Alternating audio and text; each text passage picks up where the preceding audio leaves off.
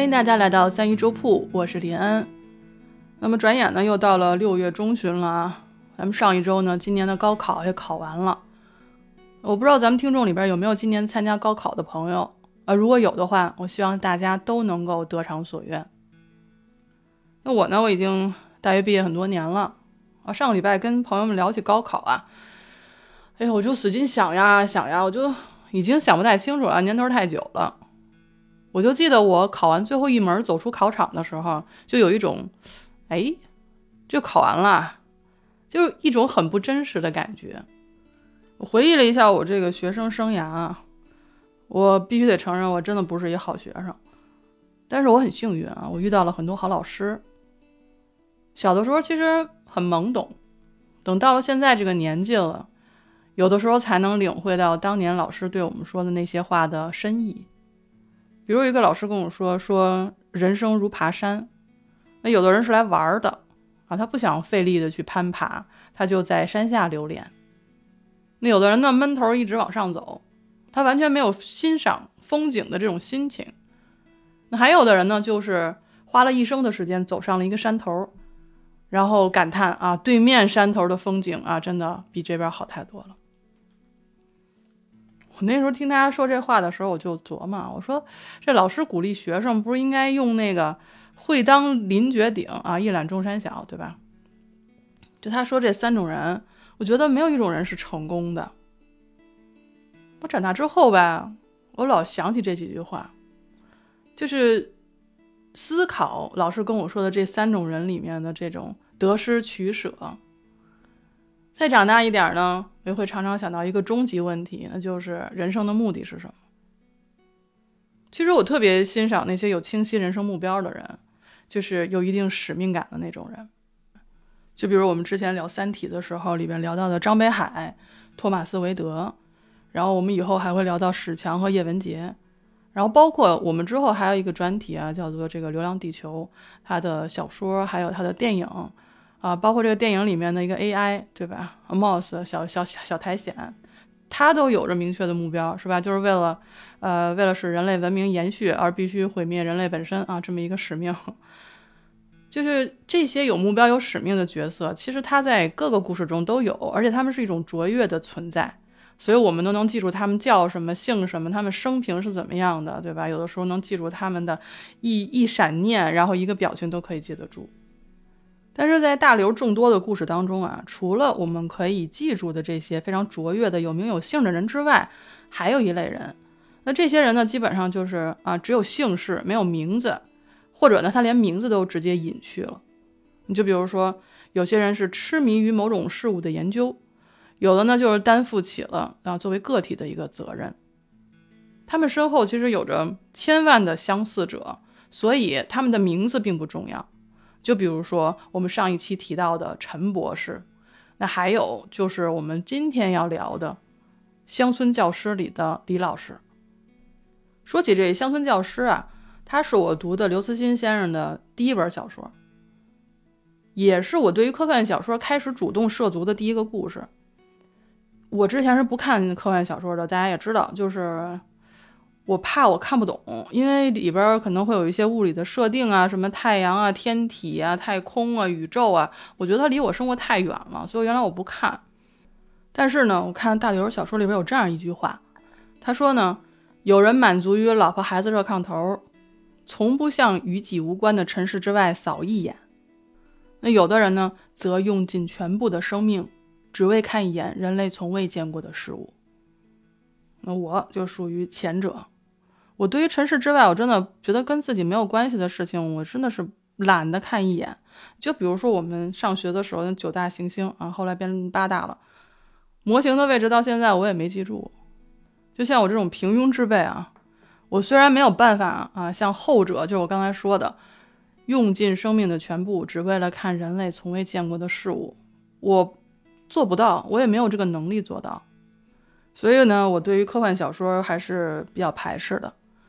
直到我后来慢慢开始产生一个兴趣的时候，我说：“那我挑一本看看吧，对吧？咱们挑个短篇，咱别上来就《三体》那么大部头的。”我就选了一个名字特别接地气的故事啊，这个故事就叫做《乡村教师》。我看的时候我就以为啊，说这个故事应该就是一个乡村教师历险记啊，呃，原谅我的无知啊。看完了以后啊，我发现这是一个特别能够引发人去思考人与宇宙关系的一个故事。现在嘛，我们都已经非常习惯用成功作为评估一切价值的依据，甚至呢，也不断的给自己的理想啊，就附加一些毫无边际的价值。但有一种人，他一生就只做一件事儿。他的生命从头到尾就为这一件事情而燃烧，直到油尽灯枯。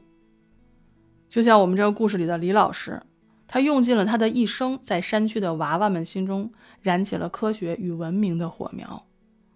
而在他死之前，在贫瘠的土地上点燃的希望之火，让我们这个星球免于了毁灭。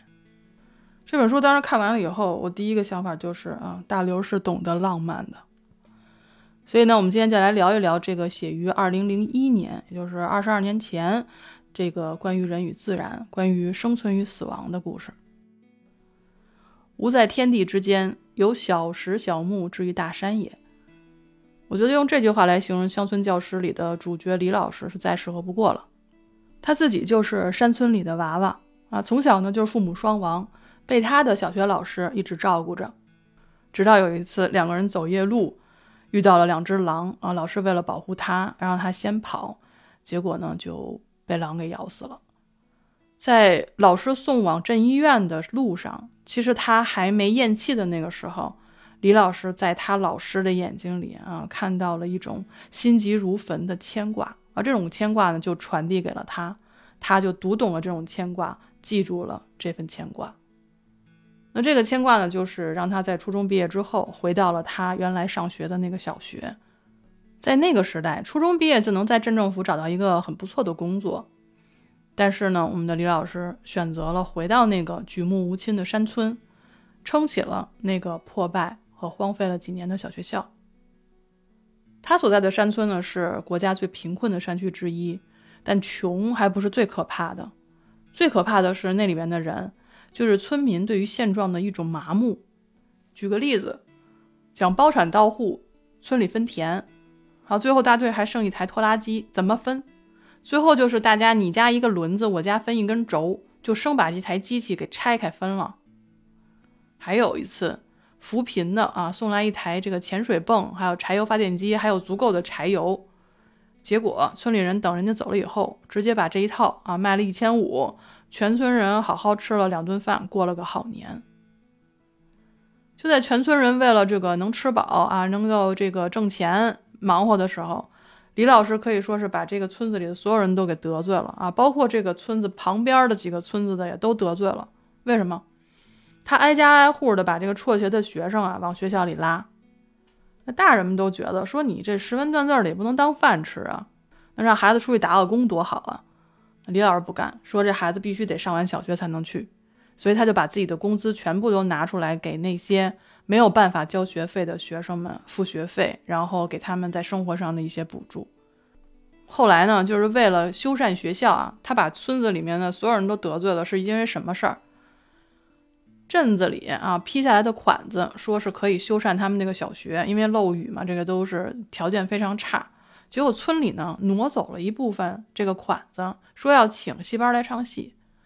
结果李老师不干了，李老师说：“你必须得把钱给我，我们得修这小学。”相当于拜了村子里所有人的姓。结果村子里面这个电工啊，就把学校的电给掐了啊！你们就别用电了，你就点蜡烛吧。其实不掐也也也不掐也没没什么电，为什么？因为没钱交电费啊！啊，李老师不管那个，他就觉得。他教会了他的学生们识字明理，那这些孩子们以后不管是走出大山，还是留在村里，终究会跟别人有所不同的，因为他相信知识总是一个希望。但是就是这样一个好老师，生命也要走到尽头了。他呢患了癌症，已经扩散了，止疼片已经不管用了，死亡就在眼前。但是他能做的就是借着那个微弱的烛光，还有胸前的一个小黑板儿，希望能再多教一点，再多教一点。那与此同时呢，在距地球五万光年的远方，银河系的中心，一场持续了两万年的星际战争刚刚接近尾声。这是一场碳基生命和硅基生命的星际战争。就在这两万年的战争当中，百艘以上的战役都不算什么了。他们最后的有一次最大规模的战役里面，双方投入了上千万艘星际战舰，被引爆的超新星就有两万多颗，十二万个智慧生命世界化为蒸汽。书里是这样描述这个银河系古战场的：说这个古战场中充满了辐射和黑洞，而各种生命流出的血足够形成上千颗行星的海洋。那在最后的战役里，双方战队几乎是同归于尽，碳基生命可以说是惨胜。他们是将硅基帝国啊的入侵者驱赶至了呃银河系第一悬臂的顶端。那现在呢？他们要做什么工作呢？就是碳基联邦舰队需要完成最后的扫尾工作，就是在第一悬臂的中部建立起一条五百光年宽的隔离带，这样呢就可以把硅基帝国隔离在悬臂的顶端。而在这个隔离带当中的大部分恒星需要被毁灭掉。为什么？因为硅基帝国一般是利用恒星的能量形成时空虫洞进行入侵。一旦将这个隔离带中的恒星啊毁灭掉，他们就没有办法再进行入侵了。但是出于对生命的尊重啊，你不能说随随便便就把这些星球就全部都抹掉了。万一上面有文明呢？万一上面有生命呢？所以啊，联邦舰队需要对于这片荒凉的这个隔离带当中的所有恒星以及行星进行扫描，以甄别出三 C 以上文明的恒星，避免因为这个修建隔离带而将其毁灭。讲到这里啊，这个故事才开头，一共两条故事线，一边是人类短暂的生命当中的最后一刻，一边是银河系两万年的战争之后的收尾工作。可以说这两条故事线是一大一小。那小的那边呢，就渺小到如同这个蜡烛的火苗啊，随时都能熄灭；大的呢，它承载了千万艘战舰和古战场的扭曲和残破。小的这边其实写的很慢，我们可以看到很多细节，比如一节粉笔啊，一点烛火，到孩子们的眼睛，到无疾而终的感情，到山村里面的愚昧和绝望。那大的这边呢，写的很快，两万年啊，弹指一挥间，他扔一个几点炸弹，就能让一个星球和上面的生命和文明在一小时之内消失。他这个写法特别有意思。就是李老师，他是属于人类当中身处在荒蛮和呃贫困地区的一个个体。那再大一点，我们的母星地球，它所在的位置是太阳系所在的银河系啊第一悬臂的中段，也是银河系当中最荒凉的一个荒漠。甚至呢，联合舰队都认为这个地方都不可能有三 C 级别以上的一个文明。所以在故事当中，我们就可以看到，说李老师所在的乡村和银河系里面地球所在的位置其实是很相同的，就是荒芜、贫瘠、缺少文明。那就是这样的一个人，他怎么能跟我们的母星地球的命运联系起来呢？我先问几个问题啊，来考察一下大家。提问，请叙述你们已知的组成物质的最小单元。啊。再提问：你们观察到的物体中热能的流向有什么特点？这种流向是否可逆？提问：圆的周长和它的直径之比是多少？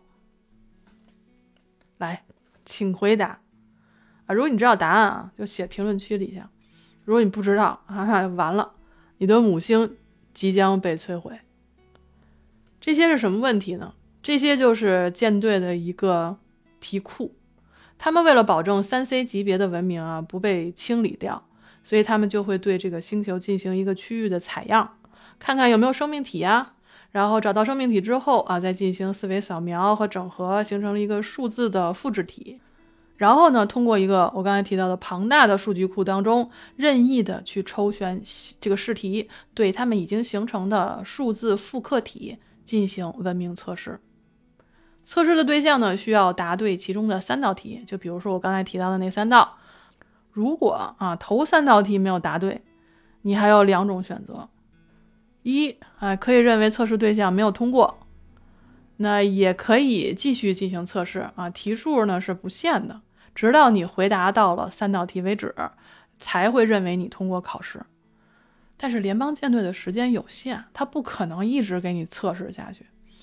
我们举个例子啊，轮到地球了，舰队开始对地球进行生命检测，但是这个区域啊，它不是说全球笼罩啊，全球扫描，它就选一个，比如说五千五千公里直径的这么一个区域。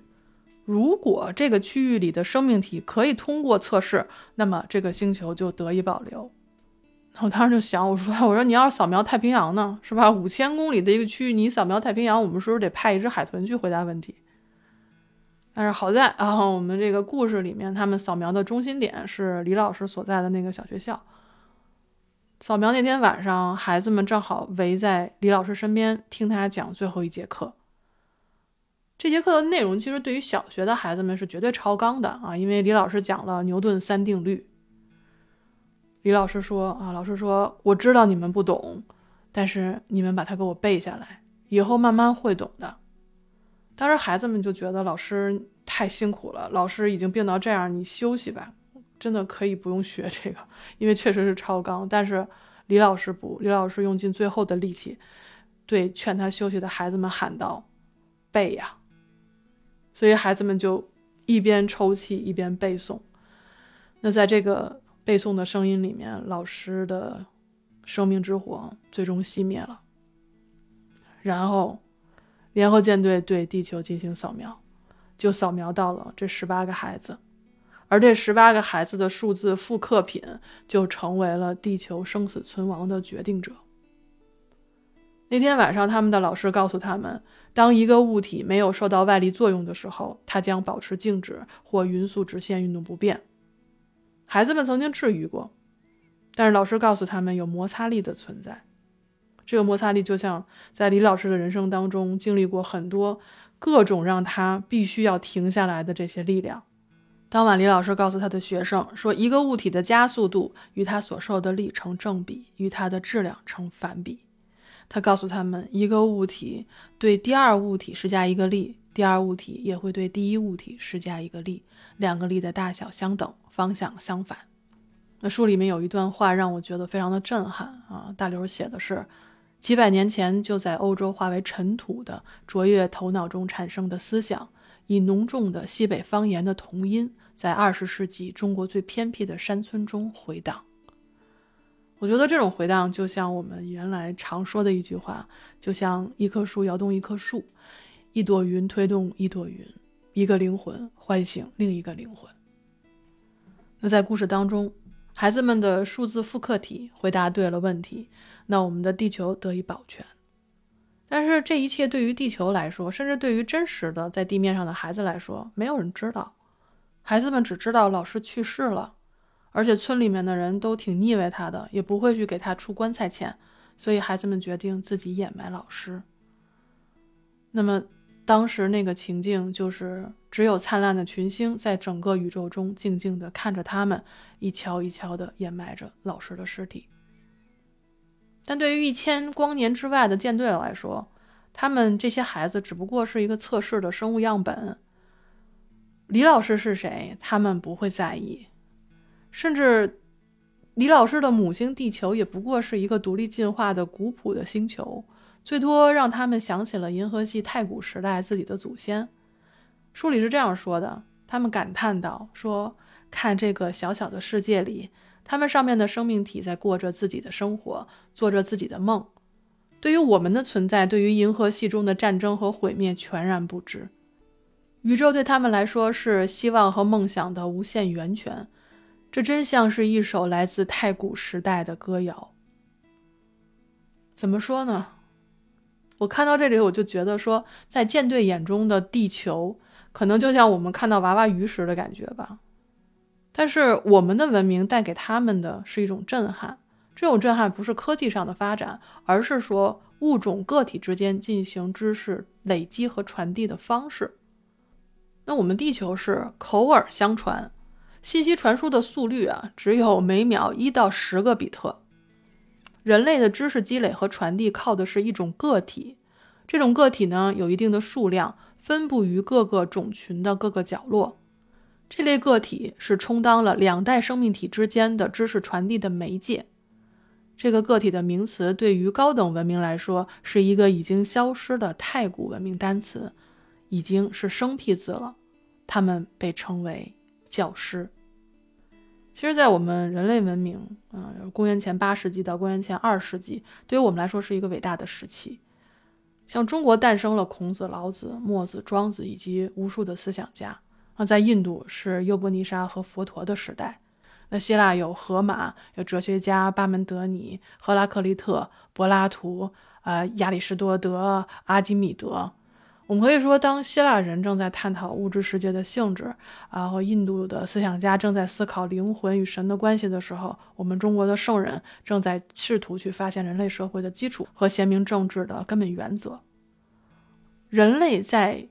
没有遗传记忆和个体之间高效信息交流的方式的情况下，借由一代一代被称为教师的人，让我们走过了哥白尼的时代，走过了牛顿的时代，然后进入了航天时代，让我们从仰望星空到走向星空。可以说，老师对于我们来说，如同人生当中的一位前辈、一位旅伴，他们所指的方向就是他们自己和我们的正前方。在故事当中，李老师他是没有名字的，但是他却浓缩了千千万万人的身影和故事。其实他就是地球上教师的一个最普通的样本。那亨利亚当斯曾经说过：“说父母给予生命，但作为父母不会再给予更多。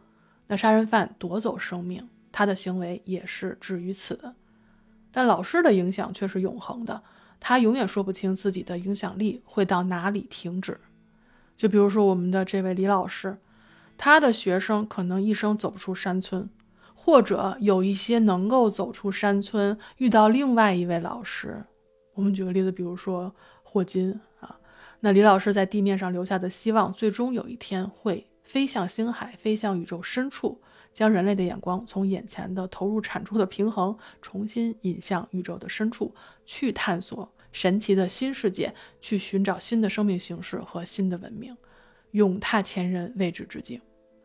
那当然了啊，有人可能说你这是不是想多了啊？李老师他可能就教了一个小学生，你现在让他去找霍金当老师，然后又飞向宇宙深处，你是不是想的太多了啊？不是我想太多，是因为这个故事在二零零二年大刘已经写出来了，叫做《中国太阳》啊。这个故事我们下期啊下周讲给大家听。那在本期结束之前啊，我想问大家一个问题，就是我们小学的时候都写过一个作文啊，叫做《我的志向》。我不知道大家是否还记得那个时候写过的啊？你想做什么？你未来想成为怎样的人？我其实不记得了，但是我妈跟我说啊，我那时候写的作文叫做《我的志向是当老师》啊。她之所以记得，是因为 她因为这篇作文被请家长了嘛。所以我想问问，我说大家的志向是什么？有人达成吗？有人成为老师了吗？那对于达成自己志向的朋友啊，我这个请接受我的敬意和祝福，尤其是成为老师的朋友。我本人不是一个好学生，但是我非常幸运啊，在我的生命当中遇到了很多好老师。就像我们以前总是以园丁啊、人类灵魂的工程师啊来赞扬老师。但我今天介绍的这本书啊，其实大刘把对于教师的赞扬放到了宇宙的尺度之上，这个是非常令人震撼的。那么我今天借着《乡村教师》这本书，也对老师们致以最高的敬意。我曾经看过这样的一句话啊，是雅克巴尊说的，他说：“教学不是一门失传的艺术，但对他的尊重是一种失传的传统。”那我希望。我们能让这种尊重得以永存。啊，感谢你收听三鱼粥铺直播间里的故事，我是林恩，咱们下期再见。